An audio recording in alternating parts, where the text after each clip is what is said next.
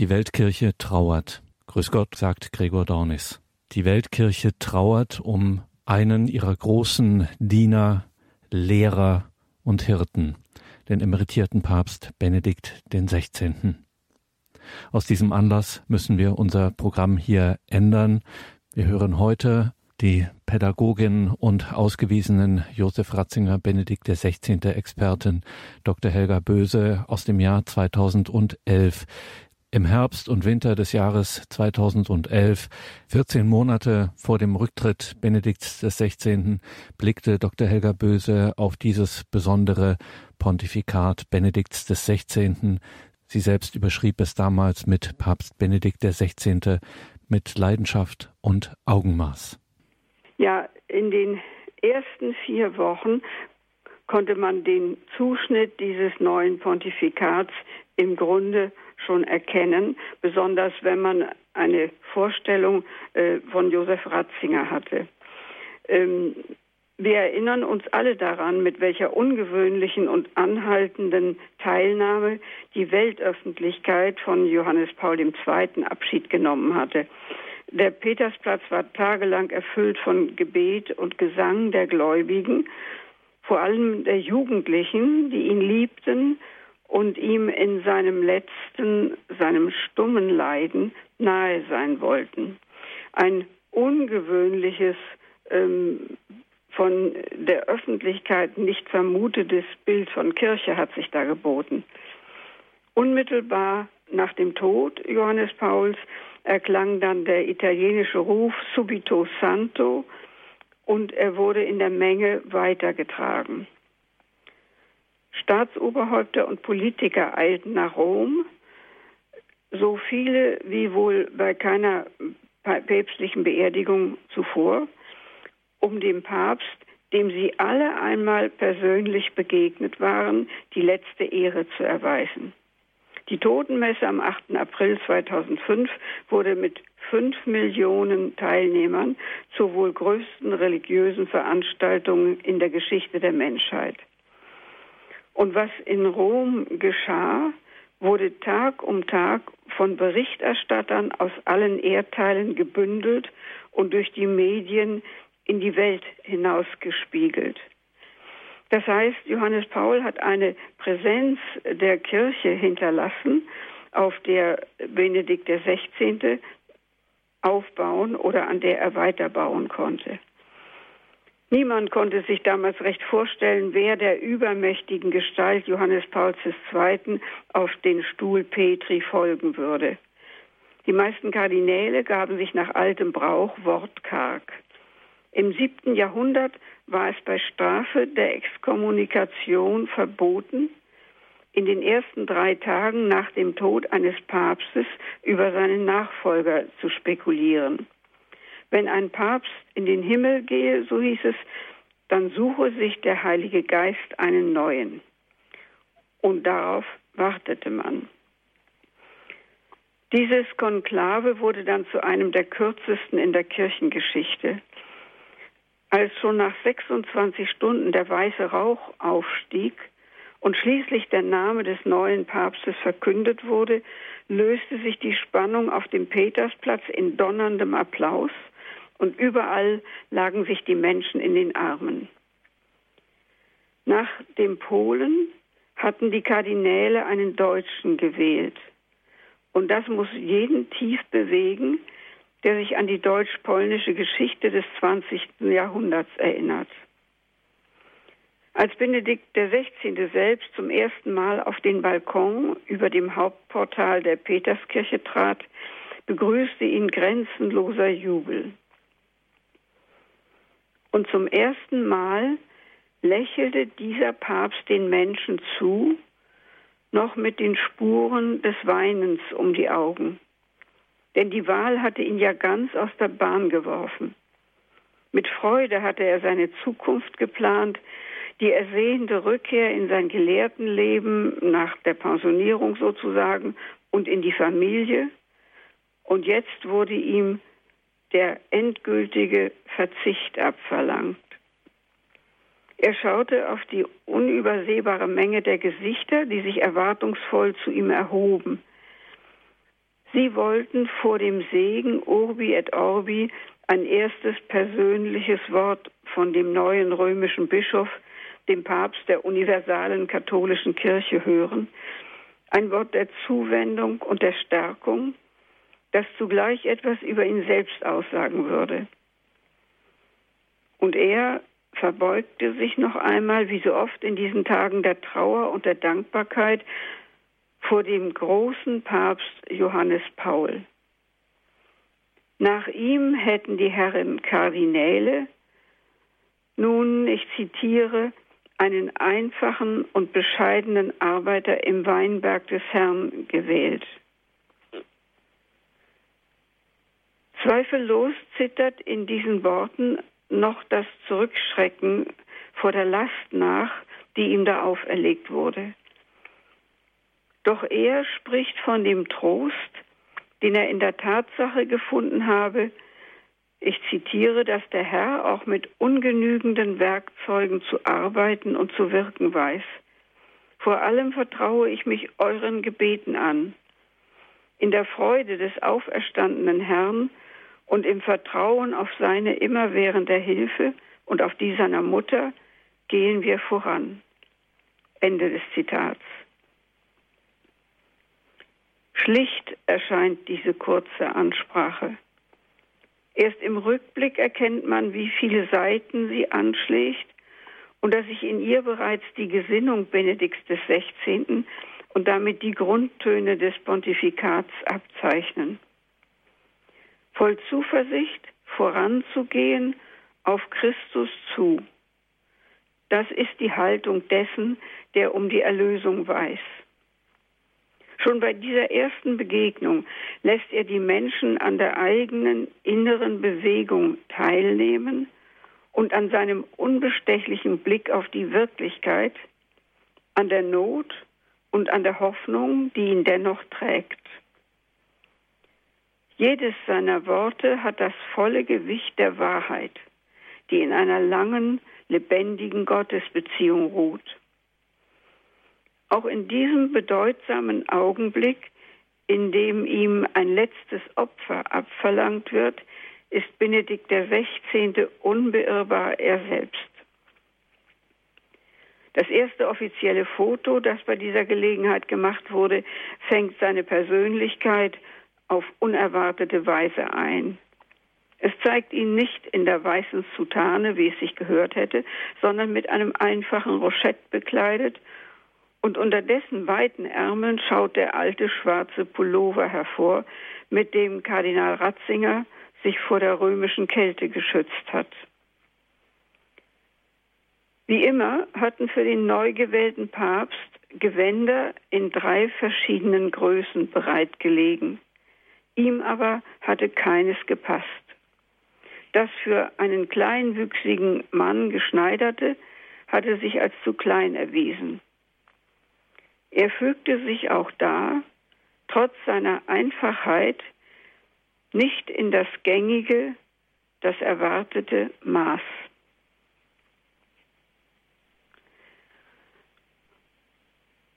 Benedikt XVI. hat sein Amtsverständnis oder das Verständnis des Papstamtes bereits vor seiner Wahl äh, ausgedrückt, nämlich als er zu Beginn des Konklave zu den Kardinälen gesprochen hat. In der Predigt, in der Heiligen Messe pro Eligendo Romano Pontifice, das heißt also ähm, für oder zur Wahl des römischen Pontifex. Er sprach damals als ihr, Kardin, als ihr Dekan von der Verantwortung, die Christus ihnen, den Kardinälen, gegeben habe, um seinen Leib, die neue Welt, aufzubauen und umfasste damit das gesamte Drama der Erlösung auch in seiner Bedeutung für die Gegenwart. Mitten in unserer Welt des Verfalls und des Todes steht immer noch und immer schon der gekreuzigte und auferstandene aus dessen Leib eine andere, eine neue Welt herauswächst. Souverän deckte Ratzinger dann eine der grundlegenden Bedrohungen für die Menschheit unserer Zeit auf, nämlich die autoritäre Herrschaft des Relativismus. In ihr hat die uralte Widerständigkeit gegen Gott eine neue Form angenommen. Hinter der schönen Maske der Toleranz, die wir doch immer alle so geliebt haben, hat sich fast unbemerkt ein Zerrbild der Meinungsfreiheit ausgebreitet. Die unterschiedlichsten Ansichten dürfen nunmehr mit dem gleichen Respekt rechnen, aber nur solange sie nicht mit dem Anspruch auf objektive Wahrheit vorgetragen werden. Wertungen sind nur dann noch erlaubt, wenn man gegenteilige Werte ebenfalls als gültig anerkennt. Wer dieser Haltung widerspricht, wird schnell als Fundamentalist abgeurteilt und an den Rand des gesellschaftlichen Meinungsaustausches gedrängt. Das gilt im religiösen Bereich nicht nur für Evangelikale oder Sektierer, sondern zunehmend auch für Menschen, die sich ungeschmälert zum Credo der Kirche bekennen. Und doch, sagte der Kardinaldekan, liegt die Rettung aus all dem verwirrenden Gegeneinander allein in einem lebendigen Glauben an die göttliche Wahrheit. Josef Ratzinger stellte der verfinsterten Welt die leuchtende Gestalt des auferstandenen und gegenwärtigen Herrn entgegen. Christus, so verkündete er, trägt in seinem Leib und in seiner Seele die ganze Last des Bösen, dessen ganze zerstörerische Kraft. Er verbrennt und verwandelt das Böse im Leiden, im Feuer seiner leidenden Liebe. Ende des Zitats. Nur in der Annäherung an ihn, in der persönlichen Freundschaft mit ihm, in dem Wahrheit und Liebe eins sind, können die auf ihrer Eigenheit beharrenden Menschen zusammengeführt werden, kann unter ihnen Einheit geschaffen werden, eins sein im geheimnisvollen Leib Christi. Er ist die Grundlegung einer neuen Welt, inmitten der Widersprüchlichkeit. Jesus selbst hat die Jünger zu seinen Freunden gemacht. Und zwischen Freunden gibt es keine Geheimnisse, sagte Ratzinger und erinnerte die Kardinäle an das, was ihnen unverlierbar geschenkt worden ist.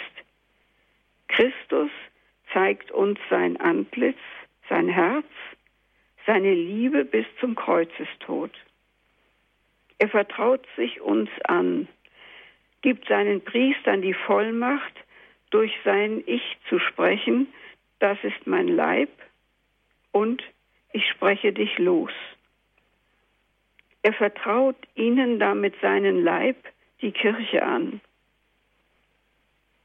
Er vertraut, ich zitiere, unseren schwachen Händen seine Wahrheit an, das Geheimnis von Gott, Vater, Sohn und Heiligen Geist, eines Gottes, der die Welt so sehr geliebt hat, dass er seinen einzigen Sohn hingab.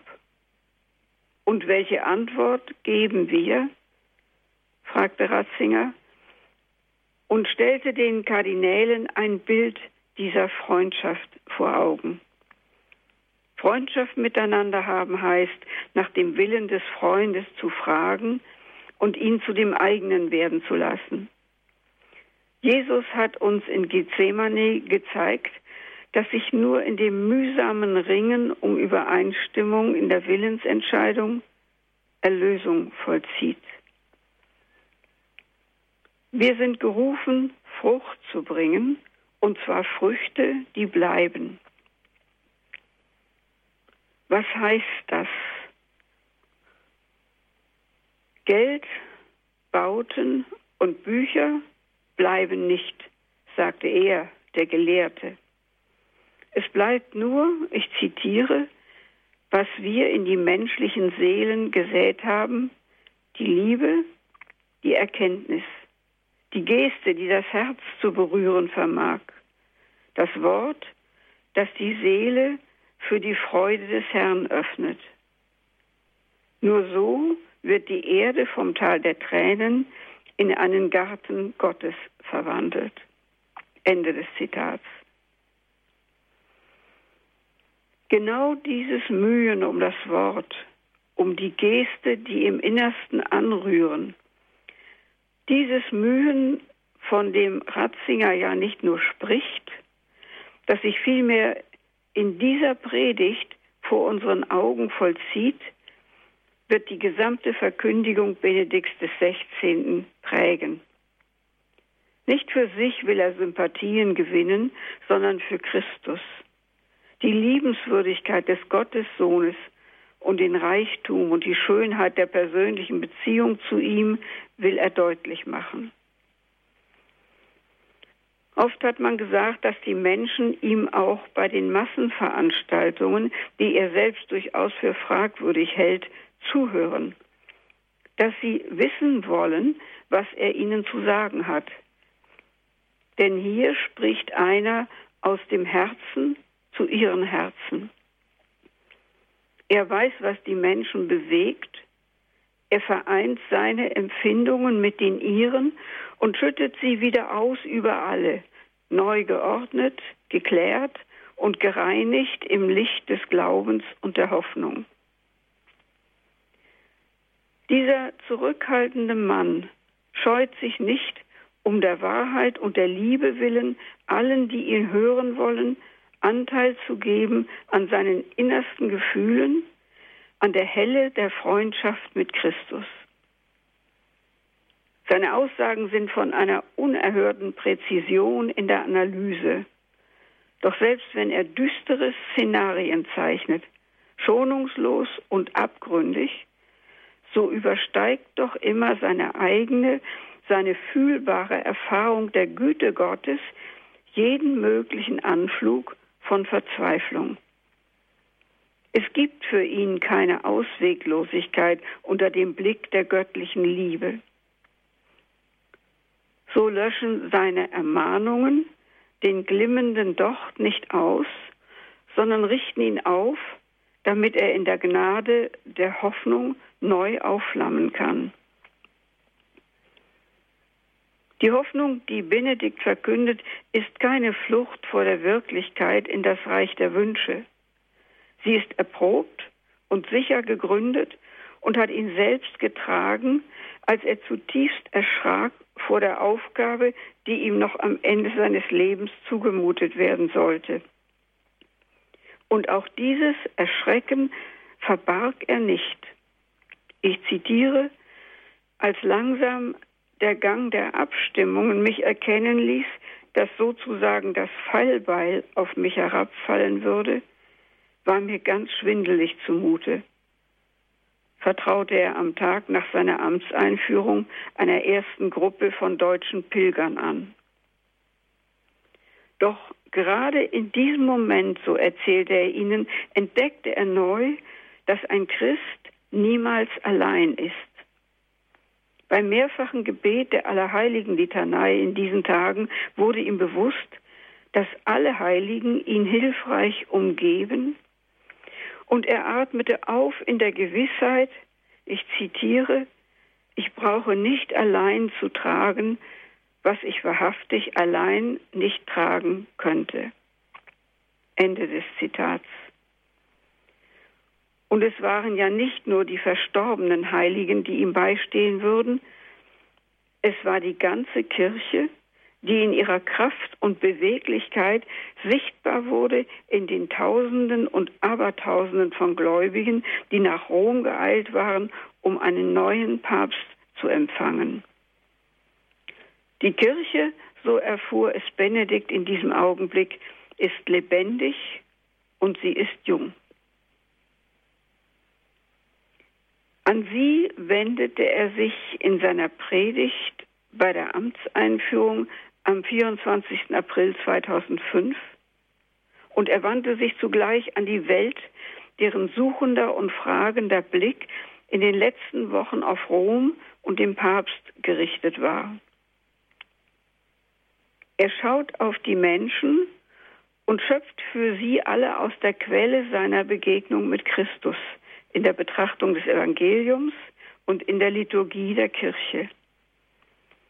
Sie verleiht dem Bischof von Rom an dem Tag der Amtsübernahme das Pallium und den Fischerring, und er erklärte, was da an ihm geschah, zum Heil aller. Er ließ die Zuhörer wissen, in welcher Gesinnung er den Dienst als Nachfolger Petri antrat, einen Dienst, der nicht nur die Gläubigen, sondern wahrhaft alle Menschen betrifft.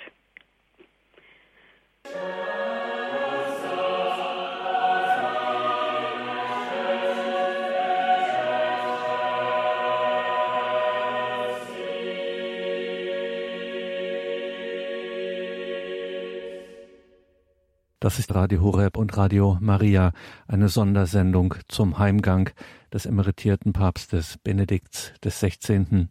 Wir hören einen Vortrag aus dem Jahr 2011, einen Vortrag der Ratzinger Expertin Dr. Helga Böse mit einem Blick damals auf das Pontifikat von Papst Benedikt dem 16., wie Dr. Helga Böse es damals formulierte, Papst Benedikt der 16. mit Leidenschaft und Augenmaß.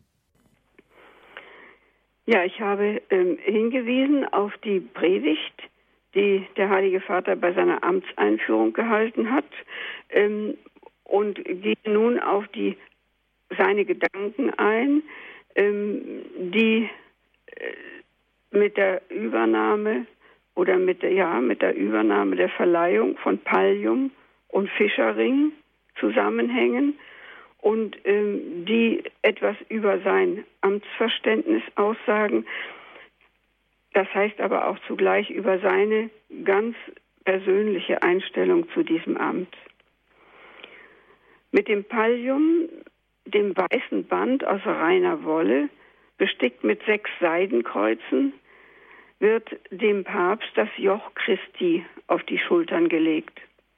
Das ist das Zeichen für den Willen Gottes, der angenommen und getragen werden muss. Doch unter diesem Joch zu gehen bedeutet nicht, sagt Benedikt, sich unter einer fremden Herrschaft zu verlieren, sondern gereinigt zu werden. Und das kann wehtun, so sagt er. Aber es bringt uns zu uns selber, zu unserer eigentlichen Bestimmung für uns selbst und für die anderen. Doch das Pallium hat eine noch konkretere Bedeutung. Es ist aus der Wolle von Lämmern gefertigt und so stellt es das kranke oder das verirrte Lamm dar, dem der Hirte nachgeht und das er auf seinen Schultern nach Hause trägt.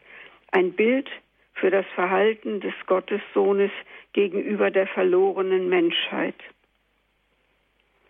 In Christus aber ist der Hirte selbst zum Lamm geworden, eins geworden mit den verirrten Lämmern. Nicht durch Gewalt und Macht trägt und rettet er sie, sondern durch die Liebe, deren Kennzeichen die Geduld ist. Weide meine Schafe, hat Jesus zu Petrus gesagt, sagt er nun zu mir. Das heißt, liebe sie und lieben heißt immer bereit sein zu leiden. Und es heißt für die Schafe zu sorgen, ihnen als Nahrung die Wahrheit Gottes zu bringen, sie zu nähren mit Gottes Wort und mit seiner Gegenwart in den Sakramenten. Betet für mich, flehte der Papst, dass ich seine Herde, euch, die heilige Kirche, jeden Einzelnen und alle zusammen immer mehr lieben lerne. Betet für mich, dass ich nicht furchtsam vor den Wölfen fliehe. Ende des Zitats. Und wir können wohl ahnen, wie oft er dieses Gebet inzwischen wiederholt haben mag. Benedikt hob hervor, dass Jesus dem Petrus die Herde nach einem zweiten überreichen Fischfang am See Genezareth anvertraut und ihn damit an die Berufung zum Menschenfischer erinnert hat. Diesen Ruf nehme jeder neue Papst mit dem Fischerring an. Benedikt fand eine Deutung des Auftrags, den er selbst ebenso wie Petrus empfangen hat, in den Schriften der Kirchenväter. Das Wasser, das den Fischen Leben schenkt, wird für die Menschen zum tödlichen Element. Sich selbst entfremdet, versinken sie in dem Salzmeer des Leidens und des Todes, in der Dunkelheit. Das Netz des Evangeliums jedoch zieht sie heraus in das helle Licht Gottes und bringt sie zum wirklichen Leben.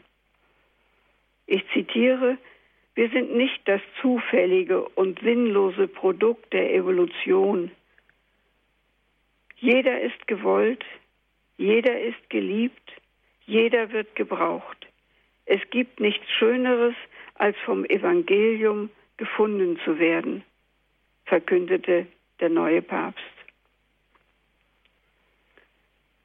Dazu aber sind alle berufen. Das drückt sich in den Bildern vom guten Hirten und vom Menschenfischer unmissverständlich aus. Ich habe noch andere Schafe, sagt Jesus im Johannesevangelium zu den Juden. Und bei dem letzten großen Fischfang am See Genezareth heißt es, und obwohl es so viele Fische waren, zerriss das Netz nicht. Das eine Netz umfängt alle, die es aus dem Meer des Todes geholt hat. Anstatt über die Zerrissenheit der Christen zu klagen, sagt Benedikt XVI., sollten wir auf der Spur dieser Verheißung der Einheit entgegengehen. Ich zitiere, erinnern wir bittend und bettelnd den Herrn daran, ja Herr, gedenke deiner Zusage, lass einen Hirten und eine Herde sein, lass dein Netz nicht zerreißen und hilf uns, Diener der Einheit zu sein. Ende des Zitats. Wie weit der Papst den Gedanken der Einheit fasst, übrigens durchaus im Sinne des Zweiten Vatikanums, wurde schon am Tag nach der Amtsübernahme deutlich. Da empfing er zum ersten Mal eine Delegation verschiedener Kirchen und kirchlicher Gemeinschaften, aber auch anderer religiöser Traditionen, darunter Vertreter des Islam. Im Grunde meinte er sie alle, als er am Schluss seiner Predigt zur Amtseinführung die Aufmerksamkeit seiner Zuhörer noch einmal ganz auf Christus ausrichtete. Er erinnerte an den Ruf Johannes Pauls II. Non abiate paura und ermutigte vor allem die jungen Menschen, ich zitiere, habt keine Angst vor Christus. Er nimmt nichts und er gibt alles. Ja, öffnet die Türen für Christus, reißt sie weit auf. Dann findet ihr das wirkliche Leben. Amen. Ende des Zitats. Als Benedikt XVI. damals seinem kraftvollen Vorgänger, dessen Macht in der Ohnmacht seiner Krankheit noch zu wachsen schien, auf den Stuhl Petri folgte, fragte man sich voll Spannung, was wird er, der ganz andere, als Papst tun? Und jemand, der Josef Ratzinger gut kannte, antwortete mit leisem Lächeln, er wird predigen. Und das macht er bis heute, unermüdlich und auf vielfache Weise. Die Marksteine für sein Pontifikat hatte er schon in den ersten Ansprachen gesetzt. Die Person Jesus Christus steht im Mittelpunkt seiner Verkündigung und auf ihn zu hören bleibt Maßstab für das Handeln der Kirche und des Papstes. Gemeinsam mit den Bischöfen trägt er die Verantwortung, den Leib Christi aufzubauen, die von ihm gewollte neue Welt inmitten der alten, so haben wir es gehört. Dem Nachfolger Petri fällt dabei die besondere Aufgabe zu, seine Brüder im Glauben zu stärken. Er muss, ich zitiere, Führer sein im Bekenntnis des Glaubens an Christus, den Sohn des lebendigen Gottes. Die Kathedra, der Lehrstuhl von Rom, ist vor allem Kathedra dieses Glaubensbekenntnisses, sagt Benedikt bei der Eucharistiefeier anlässlich der feierlichen Inbesitznahme der Kathedra des Bischofs von Rom in der Lateranbasilika. In das Bekenntnis gehört der Glaube an den Heiligen Geist und an die von ihm geleitete universale Kirche. Ich zitiere, wenn aber jener kommt, der Geist der Wahrheit, wird er euch zur vollen Wahrheit führen. So hatte Christus seinen Jüngern verheißen. Als die Kirche zu Pfingsten geboren wurde, war sie folglich nicht vollendet, sondern dazu bestimmt, in die Zeiten und die Kulturen hinein zu wachsen, ohne sich in ihnen zu verlieren. Auch das Verständnis der Heiligen Schriften erschloss sich den Aposteln erst unter der Leitung des Heiligen Geistes und sollte sich in der Geschichte zunehmend auf die Wahrheit hin erschließen und vertiefen. Diese fortlaufende Suche nach der Wahrheit durfte jedoch den Glauben nicht verdunkeln, denn er war das Fundament, auf dem die Christen lebten, die endgültige Gewissheit, für die sie zu sterben bereit waren. Daher brauchte die Kirche eine Instanz, die ermächtigt war, theologische Forschungsergebnisse auf ihren Wahrheitsgehalt zu untersuchen und sie schließlich zu bestätigen oder zu verwerfen. Ohne die Lehrvollmacht, deren Symbol die Kathedra ist, ließe sich weder die Einheit im Glauben noch die Ausrichtung auf die Wahrheit erhalten. So ist die Lehrvollmacht verankert im Wurzelgrund der Kirche. Sie gehört zur Aufgabe des Bindens und Lösens, die Jesus dem Petrus und nach ihm den Aposteln übertragen und für die er sie in besonderer Weise mit dem Heiligen Geist ausgerüstet hat. Dass sie damit nicht zum Herrschen, sondern als Diener eingesetzt sind, hat er ihnen mit der Fußwaschung beim letzten Abendmahl deutlich gemacht. Zu diesem Dienst gehört die vordringliche Sorge für die Erhaltung des Gehorsams gegenüber dem einen Glauben. Niemand hat das Recht, sich davon auszunehmen. Auch der Papst kann keine willkürlichen Entscheidungen treffen, sondern muss durch sein Tun immer, ich zitiere, sich selbst und die Kirche zum Gehorsam gegenüber dem Wort Gottes verpflichten. Ende des Zitats. Dabei ist er an die große Gemeinschaft des Glaubens aller Zeiten gebunden und das heißt, ich zitiere, an die verpflichtenden, auf dem Pilgerweg der Kirche entstandenen Interpretationen. Das sind eindeutige Aussagen, die der Papst an den Anfang seines Pontifikats gesetzt hat.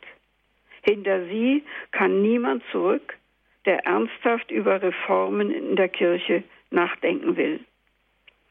Wer meint, man könne einfach auf die Verhältnisse der Urkirche zurückgehen und die geschichtliche Entwicklung außer Acht lassen, der greift zu kurz. Denn er leugnet im Grunde, dass die Kirche immer Ort der Gegenwart und Wirksamkeit des Heiligen Geistes war und ist, wie es das Glaubensbekenntnis im dritten Artikel bezeugt. Benedikt XVI. hat das eben beschriebene Amtsverständnis nicht allein durch Worte, sondern ebenso durch sorgfältig erwogene Zeichen ausgedrückt und für sich angenommen. Zeichen, die auch den anderen christlichen Gemeinschaften bekannt sind und von ihnen gelesen werden können, vor allem von der uns am nächsten verwandten orthodoxen Kirche. Auf die Tiara, ein Sinnbild geistlicher und längst vergangener weltlicher Macht, hatte schon Paul VI. nach dem Zweiten Vatikanischen Konzil verzichtet.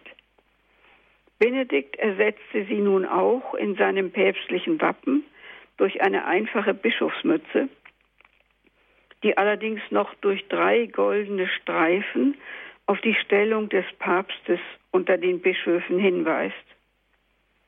Und erstmals fügte er dem Wappen das Pallium hinzu, als Bekenntnis zu der Verantwortung gegenüber Gott und den Menschen, die ihm mit seinem Amt auf die Schultern gelegt wurde.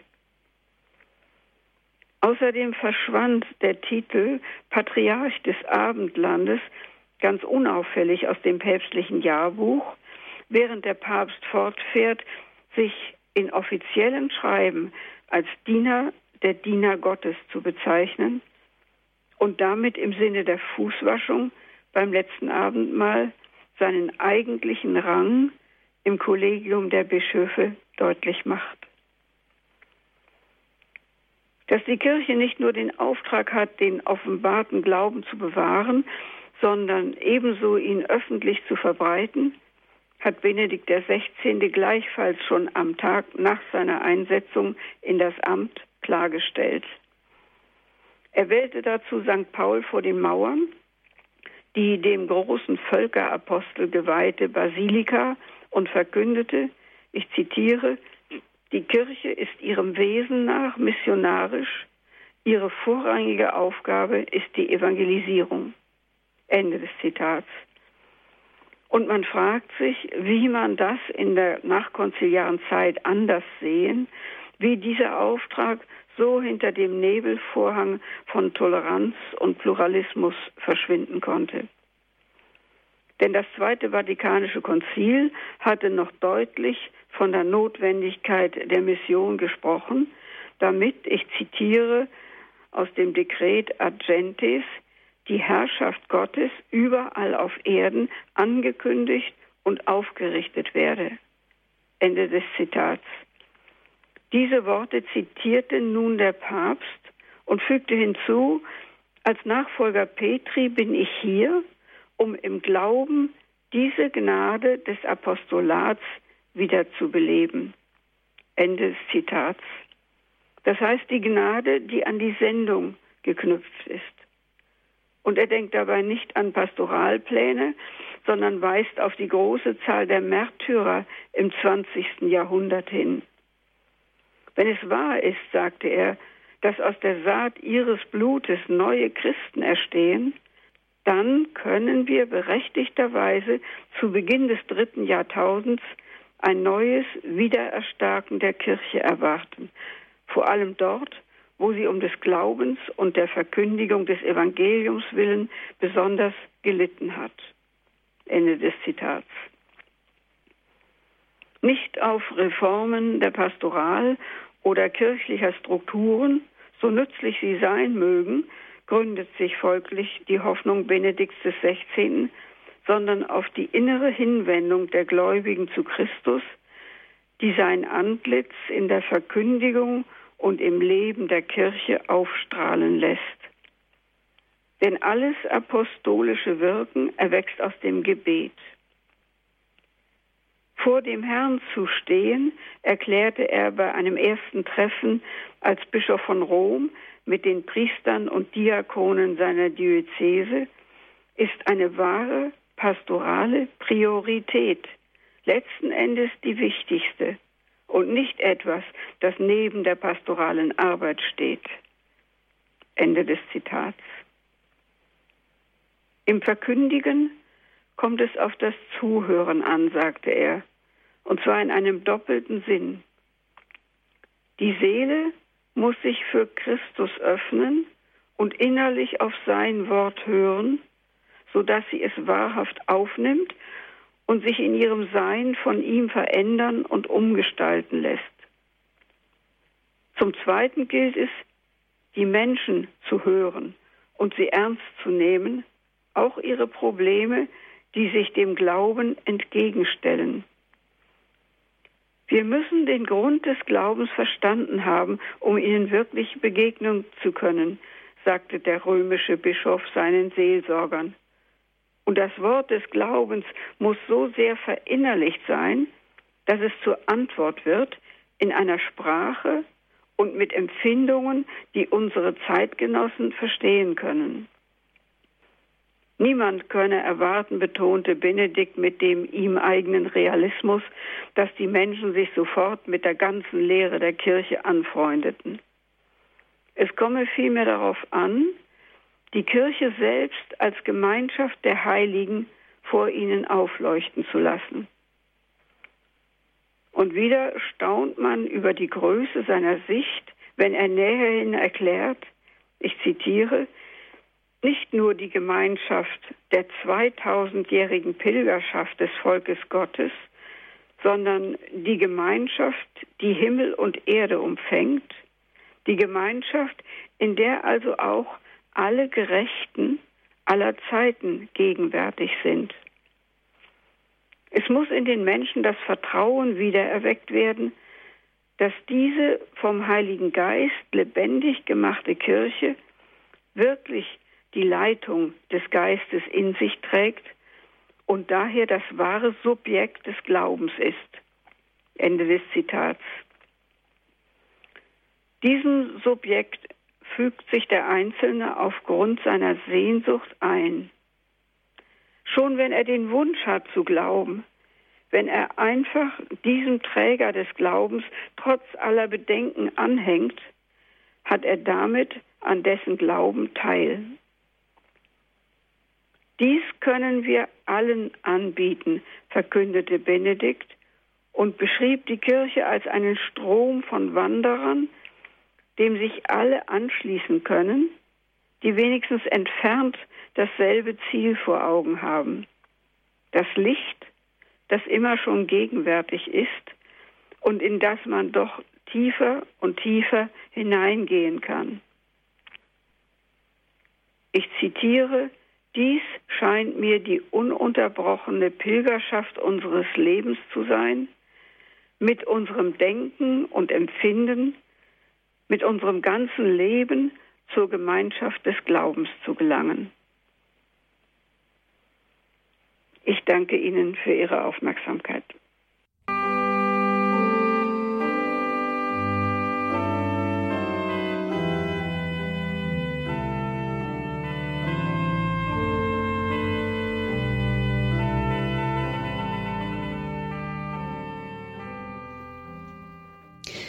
Radio Horeb lebt mit Gott. Einen guten Abend wünscht Ihnen Susanne Wundrak heute an diesem ganz besonderen Silvestertag, dem 31.12.2022, an dem unser emeritierte Papst Benedikt nach Hause gehen durfte. Wir haben soeben eine Sondersendung gehört mit Leidenschaft und Augenmaß. Radio Vatikan hat soeben ähm, sein geistiges Vermächtnis, sein geistliches Testament veröffentlicht von Benedikt dem 16. Das werden wir jetzt hören. Es liest für Sie Rolf Wundrack.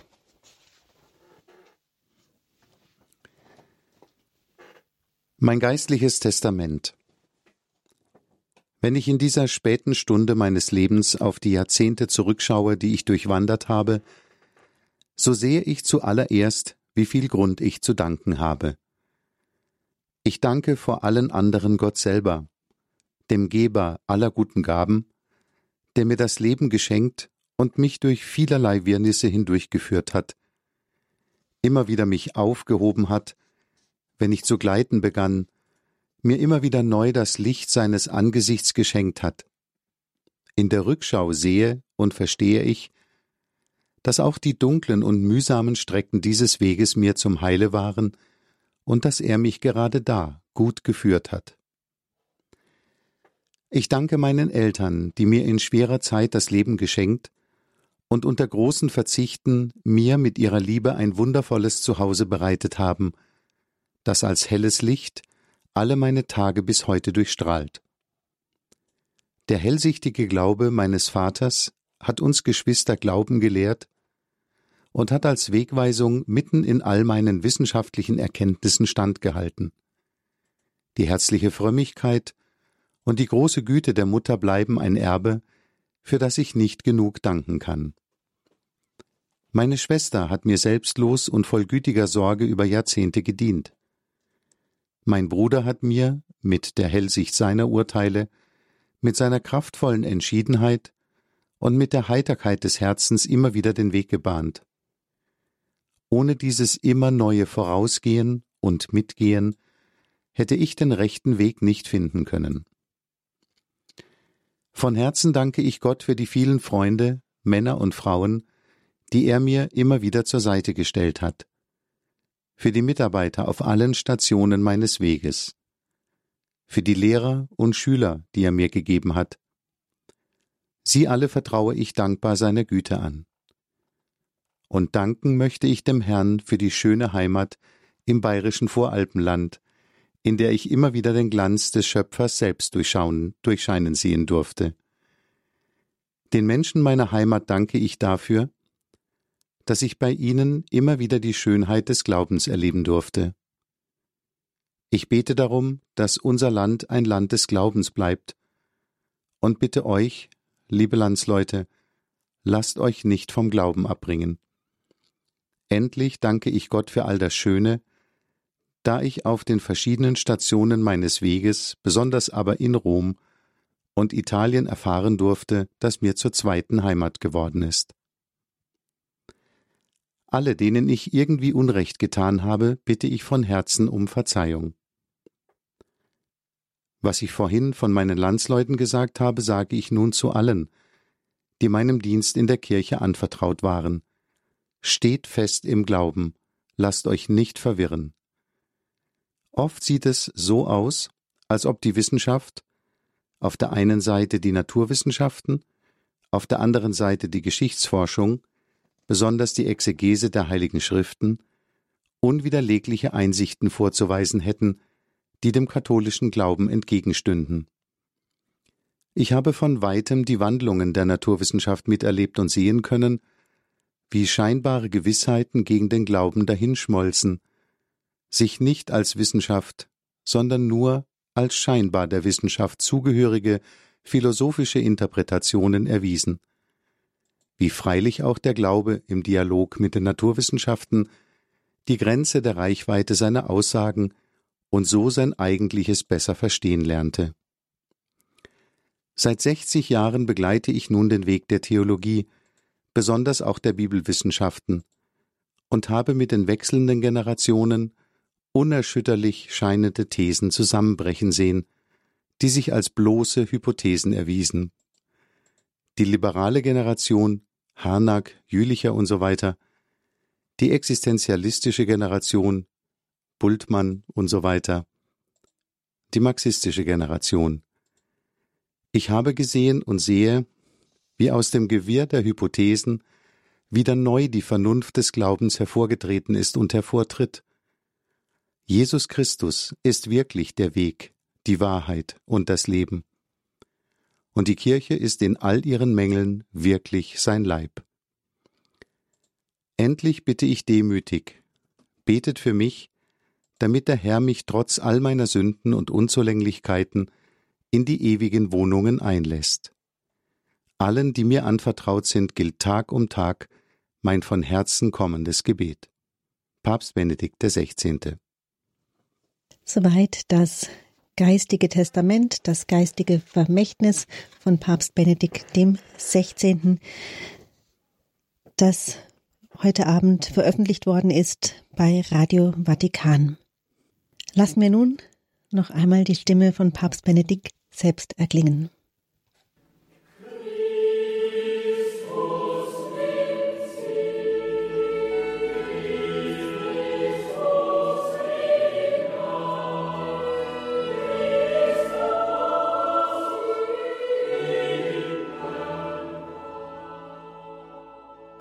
Dann sind wir bei ihm.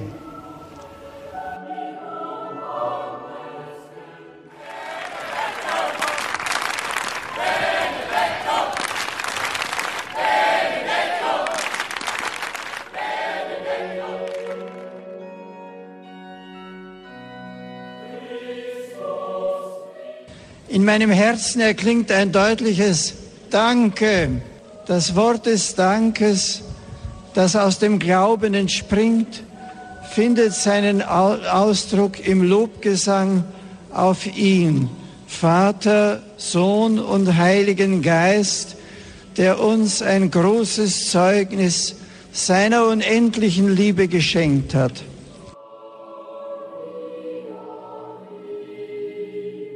So lass uns als Glieder deiner Kirche in gegenseitiger Liebe und Brüderlichkeit verbunden sein, damit wir einst mit allen Engeln und Heiligen in den ewigen Lobgesang deiner Herrlichkeit einstimmen. Hilf mir, ein guter Arbeiter in deinem Weinberg zu sein. Wohin gehen wir, wenn wir Ja sagen zum Ruf des Herrn?